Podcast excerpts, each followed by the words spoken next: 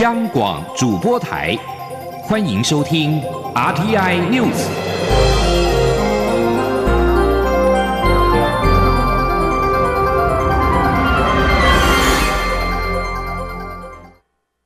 各位好，我是主播王玉伟，欢迎收听这节央广主播台提供给您的 RTI News。今天是二零二一年二月二十七号。新闻首先带你关注，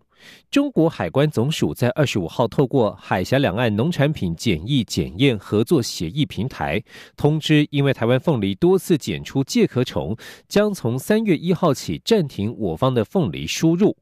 农委会在二十六号下午由主委陈吉仲亲自对外说明，强调农委会相当遗憾与不解，因为从去年的十月十九号开始，台湾输到中国的凤梨，防检局从未检验出介壳虫，合格率可以说是百分之百。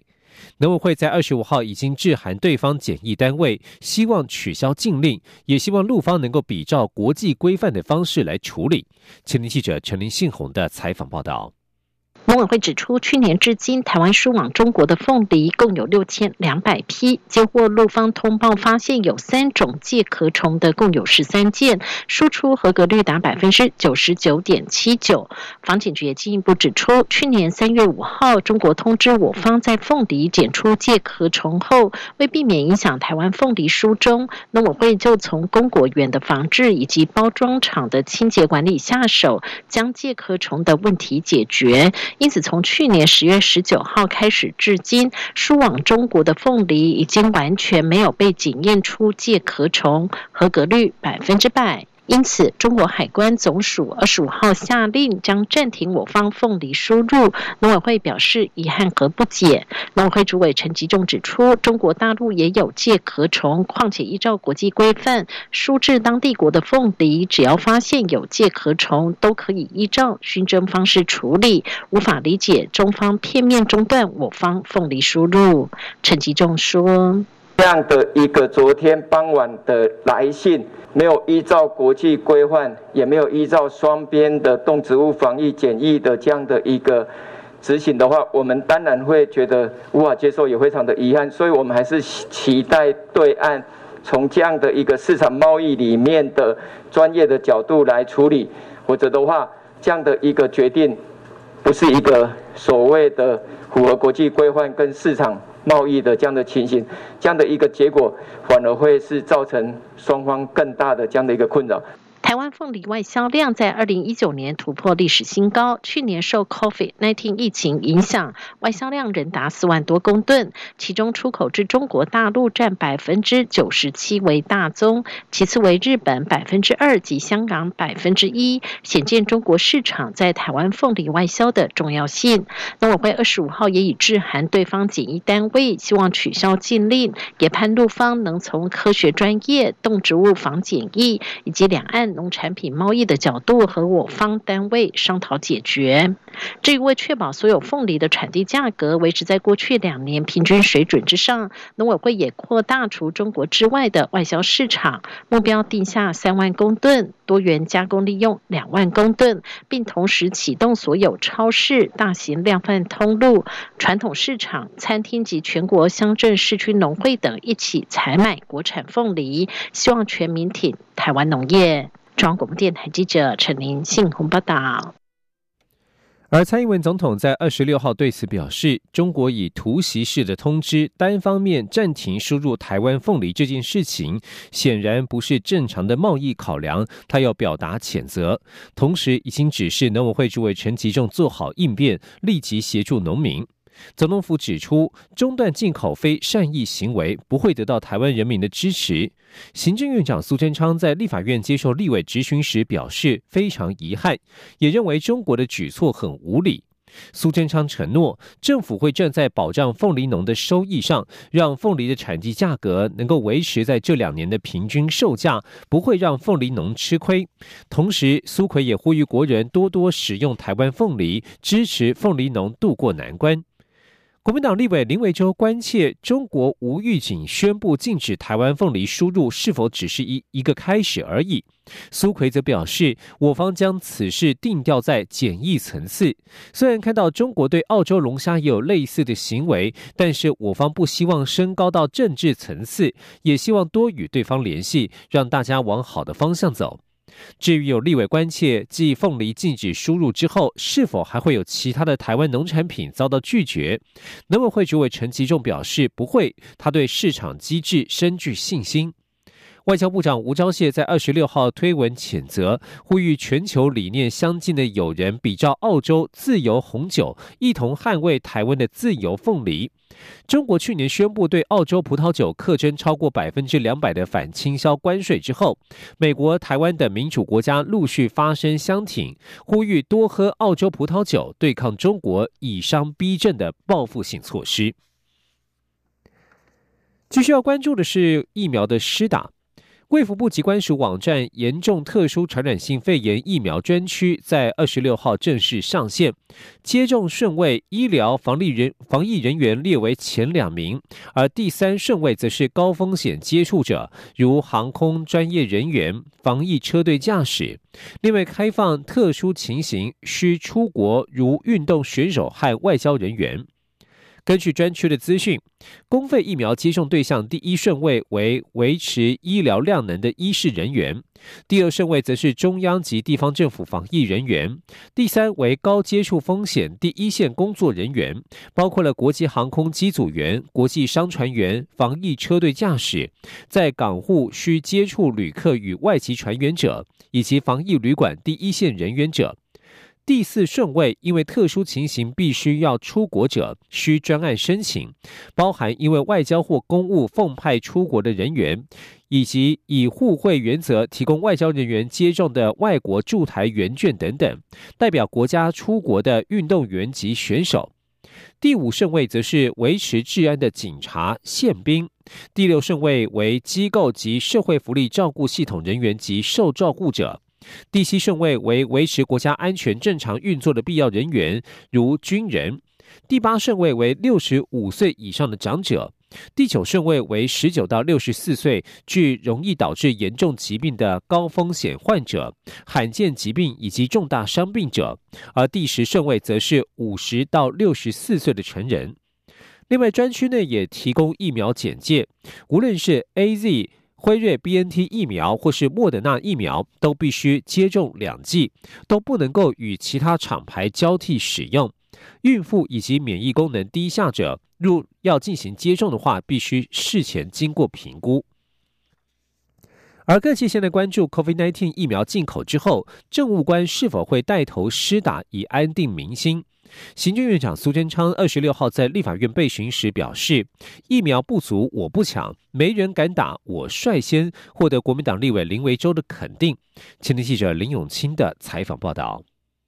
中央流行疫情指挥中心日前公布，COVID-19 三款疫苗常见的副作用，包括注射部位疼痛、疲倦、肌肉痛及发烧等。各界关心政务官是否愿意带头施打，增加民众信心。行政院长苏贞昌、卫部部长陈时中二十六日在立法院接受国民党立委林维洲质询时，被问到很多国家的总统跟总理都率先施打疫苗，展现信心。站在鼓励医护施打的立场下，是否应该做示范？苏贞昌回应：疫苗不足，我不抢。是当然了，当然了，没人敢打，对我率先。哎，这个好，阿雷贡的丢啊。民进党立委范云质询时则指出，许多国家将教育工作者或是防疫人员的家属等都列入优先施打疫苗对象。询问陈时中是否会考虑，陈时中表示，先前也有讨论过大楼管理员等对象，会搜集各界意见，造册研议。陈时中也提到，世界卫生组织 WHO 建议不要拿疫苗护照当做边境开放的替代证件或条件。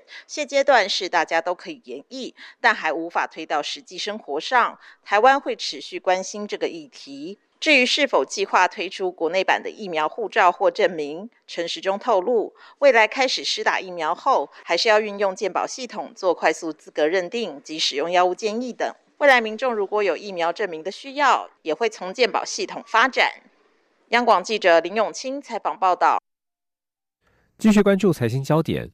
美国十年期公债值利率攀升，市场担心资金从股市流到债市，美国股市大跌，而之前涨多的科技股成为沙盘重心。台积电美国存托凭证 ADR 重挫，台积电在台北股市二十六号直接下杀二十九元，农历过年后的涨幅一次吐回，大盘收盘时大跌了近五百点，收在一万五千九百五十三点。不过，证券工会理事长认为，现在全球利率都不到百分之一，台股上市公司今年的股息上看百分之四到百分之五，卖股之后资金能够去的地方有限，仍然看好台股的后市。前天记者陈林信宏的采访报道。不只有台北股市，其他亚洲股市二十六号同受到美国公债殖利率大涨的冲击，包括日本、韩国、中国的上海和深圳以及香港股市，全都重跌作收，跌幅于百分之二至百分之四上下，市场惨遇黑色星期五。由于台北股市将进入二二八连假，下周一将持续休市一天，担忧连假所引发的变数，投资人抛售持股，三大法人全站在卖超，联手卖超台股逾千亿，台股指数越走越低，收盘时大跌近五百点，跌幅逾百分之三，收一万五千九百五十三点。护国神山台积电也遭外资大举倒货，卖出六万三千七百多张，是今年以来最大量。台积电股价跌掉二十九元，面临六百点保卫战。如果以台积电每跌一元影响台股指数约八点五点计算，台积电二十六号下跌的幅度就影响台股近两百五十点。台股重挫也让投资人担忧台股后市行情。证券工会理事长贺明恒认为，台股的行情还是决定于利率，因为过去几年台股行情矫正，大部分都是碰到国外市场利率在百分之五以上的环境。但现在全世界的利率，包括美国，都已经降到跟台湾差不多。且台湾今年上市贵公司发放的股息股利上看百分之四至百分之五，台湾基本面几乎无可替代，持续看好台股后市。贺明恒说：“它的股息率还是很高啊，所以这个不要讲大家的问题，连我自己都是同样的问题啊。你今天卖了股票，你股票去哪里？去买保险？去买基金？去买？”海外债好像都不都不会想啊，台币又那么强，所以我觉得无路可去了。对啊，所以我觉得还是回归到台湾的资本市场，应该是还是有一段可展望的时间。汇市部分，新台币对美元汇价原本开盘升破二十七点八元，大幅升值四角多，但受到台北股市大跌影响，午盘时一度回贬至二十八点三元之上，但随即又回升，最后一盘央行进场再度拉回，中场反收贬五分，收二十八点三零六元。中央广播电台记者陈林信宏报道。国际间的财经消息方面。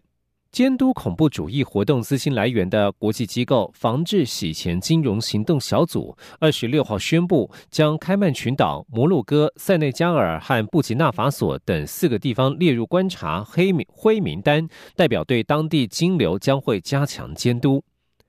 防治洗钱金融行动小组主席普莱也表示。北韩和伊朗依然是列入黑名单的唯二国家。如今灰名单则有十九个国家或地区，这些地方未完全符合国际间对于对抗恐怖主义资助和洗钱的规定。防治洗钱金融行动小组在报告当中指出，新列入灰名单的国家或地区缺失各有不同。但主要是包括是否全面保留实质受益人的所有相关资料，以及是否有必要扩大政府金融情治单位的运作范围。其中，开曼群岛被点名有必要祭出有效的行政惩罚，并加强行动来对抗涉及违法洗钱的实体，以及针对无法及时提供正确的实质受益人资料时予以适当处罚。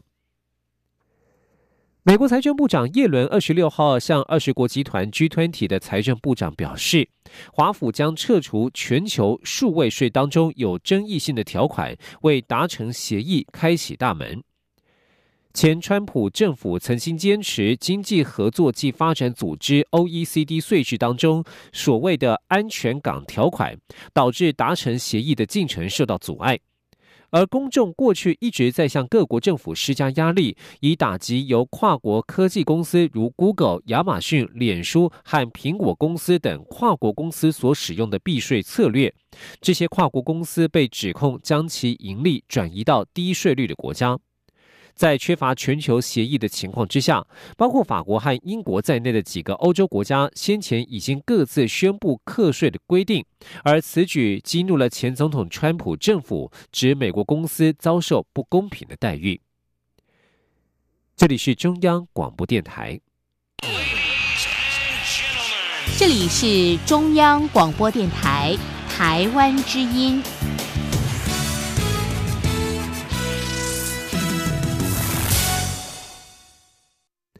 各位好，我是主播王玉伟，现在时间是上午的六点四十五分，欢迎继续收听新闻。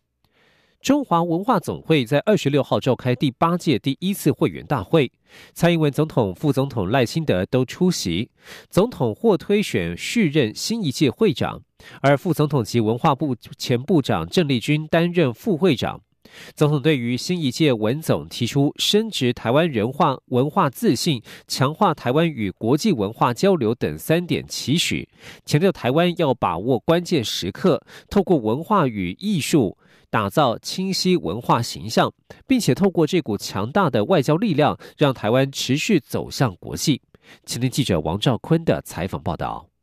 蔡英文总统致辞表示，文总今年度的工作计划，除以开创出来的业务将持续累积深化之外，工作团队也规划执行许多令人期待的计划，包括以日台友情为名举办一系列活动，例如奈良美智特展下个月即将登场，另还将在曾是战地的马祖举办国际艺术季。总统提出的三点期许，分别是串联在地生命力，升值台湾人的文化自信。为传统注入新生命，丰富台湾文化底蕴，强化台湾与国际的文化交流，让世界看见台湾。总统说：“这三点期许也是我们共同的使命。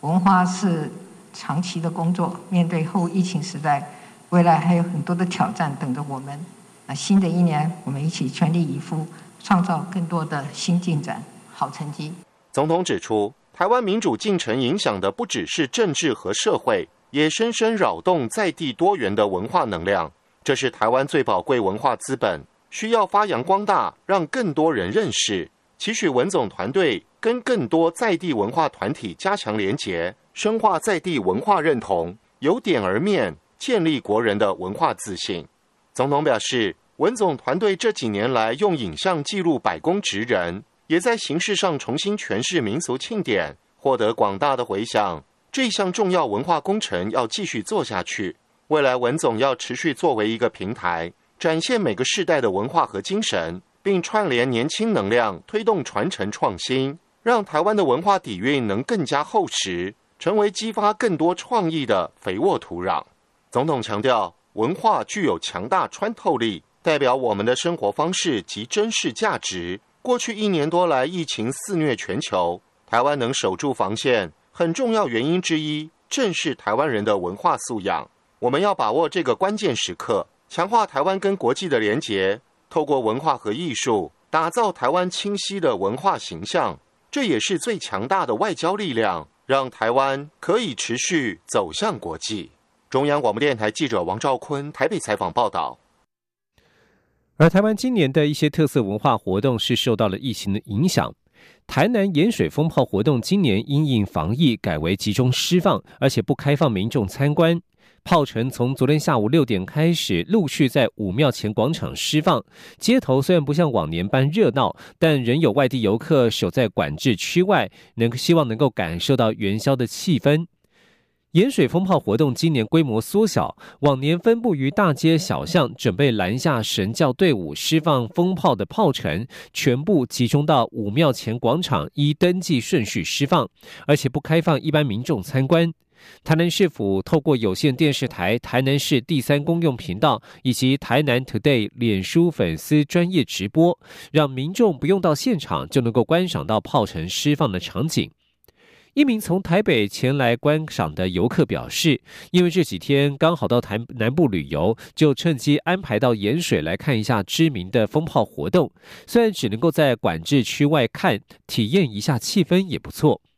台南市长黄伟哲表示，虽然疫情稍微舒缓，在兼顾防疫及民俗之下恢复举办，但是没有办法让民众群聚。除了感谢民众的配合，也要向民众表示歉意。而新年虽然无法参与风炮活动，但民众仍可把握二二八连假到盐水小镇看美丽的月经港灯节作品以及品尝美食。继续关注台湾的水情，水情持续紧张，新竹、苗栗、台中等三个县市工业用水的节水率必须达到百分之十一。而面对未来水情展望不佳，经济部水利署在二十六号指出，在水情灯号亮灯之下，最后手段是将工业用水节水率拉高到百分之二十。不过，因为事关厂商接单，目前仍有其他方式可以满足用水需求，而且生产流程调整、测试都需要时间，不会立即做出要求。而这一切的措施都是为了满足五月底之前产业民生供水不中断，而且有一个月的余裕，会以这样的目标来回推节水措施的力道该有多大？前天央广记者谢嘉欣的采访报道。新竹、苗栗、台中、嘉义及台南水情灯号都亮成灯，实施一阶限水。尤其竹苗中等三县市工业用水强制节水百分之十一，嘉南工业用水则要求节水百分之七。经济部水利署指出，依照规定，承登地区工业用水最高可以要求节水百分之二十。不过，面对此次严峻水情，旱灾中央灾害应变中心却没有选择一次到位，采取渐进式提高，是考量每个产业最大节水限度不同。且现在工业节水要求是以整个工业区、科学园区以及科技产业园区为单位来计算。园区内各厂商接单状况不同，像是订单不多或是超前生产库存的厂，就可以将用水调配给需求急迫的其他厂。且有些产业还可以将冷却锅炉用水、工业区废水回收利用，甚至使用合法地下水抗旱等方式来满足用水需求。水利署强调，就算要拉高节水率，也要给厂商时间来做应应。水利署副署长王义峰说：“我们要让厂商有那个阴影的这个时间，啊，如果你要叫水车，或者是你要调整你的呃生这个制造流程、回收再利用，这都需要时间，而不是转个开关就可以的。他可能还要去测试这样的一个节约使用，对呃这个整个过程是不是产生影响。”水利署也提到，各项节水措施考量的前提，都是要满足五月底前产业民生供水不中断，且有一个月的余裕来等待梅雨报道，会以此为目标来计算节水力道该要有多大。不过目前没有考虑再拉高节水率，但会持续做滚动式检讨。中央广播电台记者谢嘉欣采访报道。天然资源满足人类发展的需求，但是也可能造成民众的苦难。在柬埔寨暹罗湾蕴藏丰富的石油资源，在延宕多年之后，已经在去年底动工开采，渴望为柬埔寨带来庞大的能源收益。虽然这对贫穷的柬国人民来说是一项好消息，然而柬埔寨的独裁政治与腐败体制，恐怕将使得石油的收益反而变成资源诅咒，人民无法获得好处，而政治则变得更为专制。请听以下的专题报道：一起听世界。来到一起听世界，请听一下中央广播电台的国际专题报道。柬埔寨在多年前被发现蕴藏有丰富的石油，也为这个国家的经济带来了许多的希望。不过，尽管石油会带来重大的收益，对于独裁国家而言，它反而可能会成为一项资源诅咒。柬埔寨的石油蕴藏是美国石油大厂雪佛龙二零零四年在暹罗湾所发现的，当地有多达四亿桶的石油储藏。而柬埔寨政府之后等待了多年，一直到二零二零年十二月底，才和新加坡石油与天然气探勘公司克里斯能源开始要合作生产原油。柬埔寨的强人总理洪森，他对于生产石油这件事情曾经自夸，这是他主政三十多年来的一项里程碑跟成就。他也强调，柬埔寨的石油资源不会是诅咒，而是要给柬埔寨的祝福，并且他说呢，要用石油资源赚来的钱用在教育跟卫生部门。平心而论，如果一个国家的自然资源收益获得政府的妥善管理以及分配，当然可以成为发展以及促进这个国家经济的一大利器。但是如果没有办法善加管理，石油收入也可能没有办法让人民受益。根据《高明时报》引述了柬埔寨人权中心的执行主任索菲亚普的话报道，他说：“虽然丰富的石油收入是一件好事。”但是如果石油收入除了装进有钱人以及关系良好者的口袋里面，什么好处也没有做，那么柬埔寨的未来并不光明，而且只会加剧柬埔寨已经面临的财富不平等以及腐败的问题。因此，自然资源恐怕还可能会变成助长威权体制的一项利器。此外，柬埔寨的学者索克维他在欧亚评论撰文分析，根据多项的研究。自然资源跟政权的关系密切，有助于加强专制政权，让威权政体更加的持久。同时，他也说，石油利益很容易的会落入高官的口袋当中，利用资源利益来扩大他们的政治影响力。以非洲的奈及利亚以及南美洲的委内瑞拉为例，这两个国家都是石油生产大国。但是，因为政治腐败以及威权统治，也让丰富的石油资源变成了资源诅咒。在奈及利亚两亿人口当中，大约有八千六百九十万人是生活在每年三百八十亿美元的这个贫穷线以下。至于在委内瑞拉，总统马杜洛他利用石油资金来收买军队，镇压异议人士。所造成的政治危机，也让委内瑞拉变成了在拉丁美洲最贫穷的国家，有几百万人逃亡到邻国去。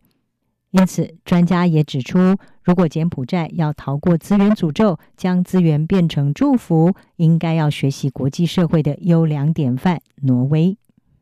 高明时报》也引述美国洛杉矶西方学院的副教授、著有《柬埔寨的援助依赖》这本书的索法尔，他的话是说。挪威是解决资源诅咒问题的国家，将资源开采热潮所获得的资金投入到国家未来发展的基金。索法尔并且也呼吁柬埔寨应该要效法挪威，采用采掘业透明度倡议，把开采石油资源所获得的收益能够透明化，投入国家建设和人民福祉，避免腐败跟争议。不过，其实从现实面来看，柬埔寨的政治体制和奈及利亚或者是委内瑞拉这些国家相比，它的威权统治以及腐败程度是有过之而无不及。在洪森长期的威权统治之下，柬埔寨的最大反对党柬埔寨救国党在二零一七年已经遭到解散，也丧失了民主监督和制衡的力量。根据国际透明组织在二零二零年所发布的全球清廉指数。柬埔寨在一百八十个国家排名是在第一百六十位，也显示柬埔寨的政治腐败有多么的严重。东南亚地缘政治专家史坦吉欧，他在网络杂志《外交家》也撰文分析：虽然石油暴利给洪森政府带来了财富重新分配以及改善一般百姓生活的机会。但是，从过去的历史观察，石油暴利更有可能的是让洪森所领导的执政党，也就是柬埔寨人民党，会增加他们的财富，有利于继续巩固他们的独裁专政。而柬埔寨所蕴藏的这些丰富的石油资源，在当权者沉迷于独裁领导，再加上政治腐败，恐怕会让这些石油收益变成资源诅咒。不但柬埔寨人民生活没有办法获得改善，政治上恐怕会更加的专制腐败。以上专题由张子清撰稿，海青青播报。谢谢您的收听。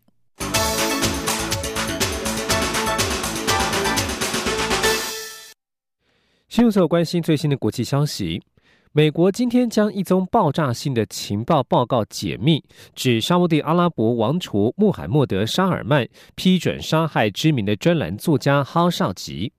华盛顿邮报专栏作家哈绍吉遭到杀害，曾经引起公愤。